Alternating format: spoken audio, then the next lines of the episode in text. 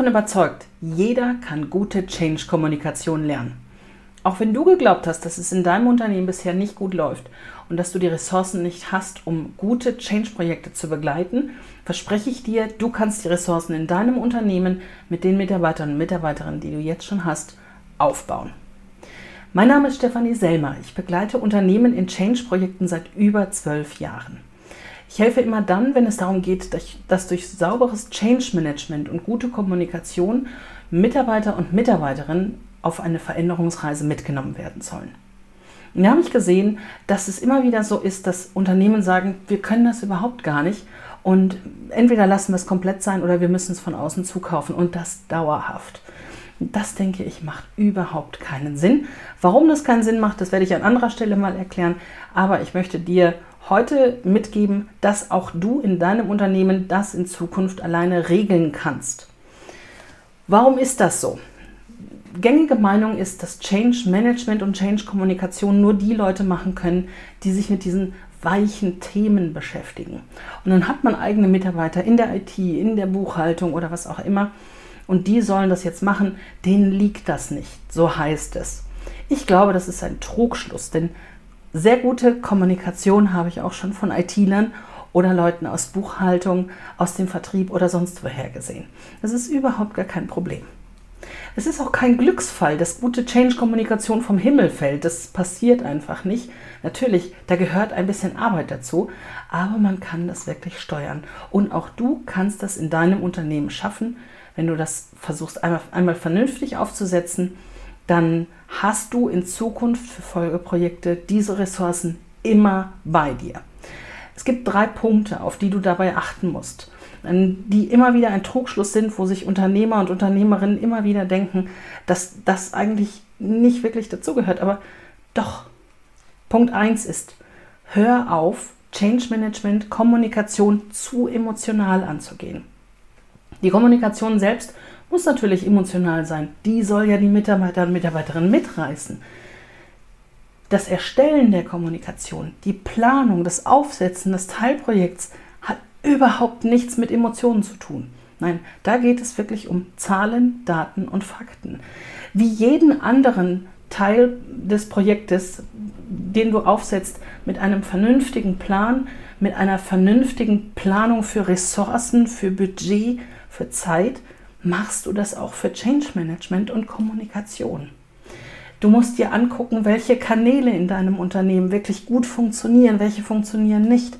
Und dann hilft es überhaupt gar nicht, sich emotional auf Kanäle zu stürzen, die entweder besonders einfach zu bedienen sind, vermeintlicher für den ersten Weg, oder die dir persönlich besonders liegen mögen, wenn sie im Unternehmen nicht angenommen werden. Also, es ist eine ganz klare, auf Fakten basierende Tatsache, dass du dir Change Management unemotional vorbereiten musst, um emotional die Leute mitzunehmen.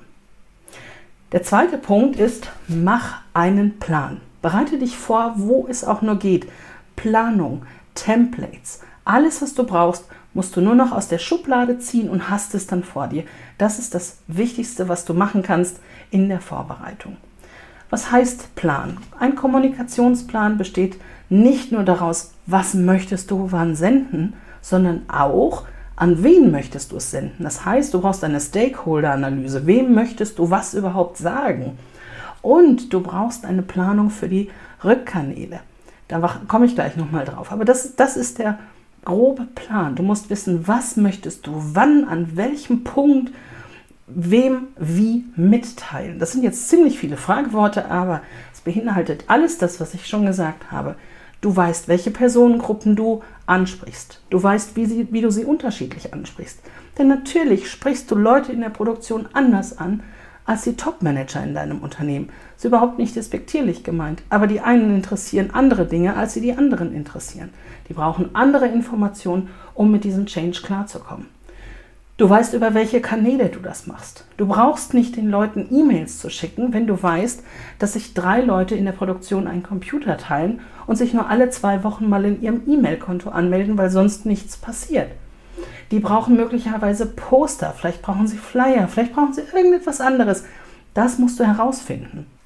Dann musst du sagen können, wann du etwas kommunizierst. Das heißt, du brauchst den genauen Zeitplan, um zu sagen, ich möchte zwei Wochen vor einem bestimmten Event, vor der Umstellung der E-Mail-Konten oder was auch immer, möchtest du eine Kommunikation rausgeben, weil du weißt, dass es noch einen Vorlauf braucht. Du weißt, dass die Leute noch Daten sichern müssen. Und dann kommst du auf die Idee zu sagen, hm, vielleicht reicht auch zwei Wochen nicht wirklich, weil es sein kann, dass das in der Urlaubszeit ist. Da muss man vielleicht doch noch weiter nach vorn gehen. Vielleicht braucht es eine gestaffelte Kommunikation. Das sind Dinge, über die du dir bei der Planung Gedanken machen musst.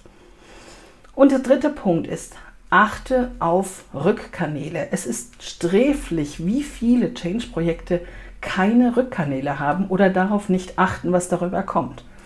Die Rückmeldungen, die Fragen insbesondere, aber auch die Beschwerden, die geben dir nämlich die Möglichkeiten, die Kommunikation erst richtig gut zu machen. Denn da erfährst du, was die Leute wirklich noch brauchen an Informationen, was ihnen fehlt, denn ansonsten würden sie danach nicht fragen. Also etabliere passende Rückkanäle, nicht zu viele, einfach zu bedienende, die du immer wieder auf dem Schirm hast. Und sieh zu, dass du die Informationen, die darüber kommen, wieder in Folgekommunikation aufnimmst. Du siehst, gute Change-Kommunikation ist im ersten Schritt gar nicht so schlimm, wenn man sich an manche Grundlagen hält. Alles, was dazwischen noch passiert, hat, es sind natürlich einige Feinheiten. Wenn du interessiert daran bist, das für dein Projekt einmal sauber und effizient und kostenschonend aufzusetzen, aber auch in der Zukunft das alleine zu regeln, dann lass mich das wissen. Hier unter diesem Video findest du einen Link, da kannst du dir einen Termin zu einem persönlichen Erstgespräch buchen. Und dann werden wir uns schon in den nächsten Tagen mal unterhalten über dein persönliches Projekt und deine Herausforderungen. Ich freue mich auf dich. Deine Stefanie.